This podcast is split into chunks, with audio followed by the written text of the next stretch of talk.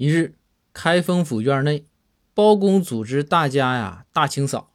为了迎接仁宗皇帝的大检查，最头疼的就是这个落叶。深秋嘛，这落叶是满地都是啊，满院子都是啊。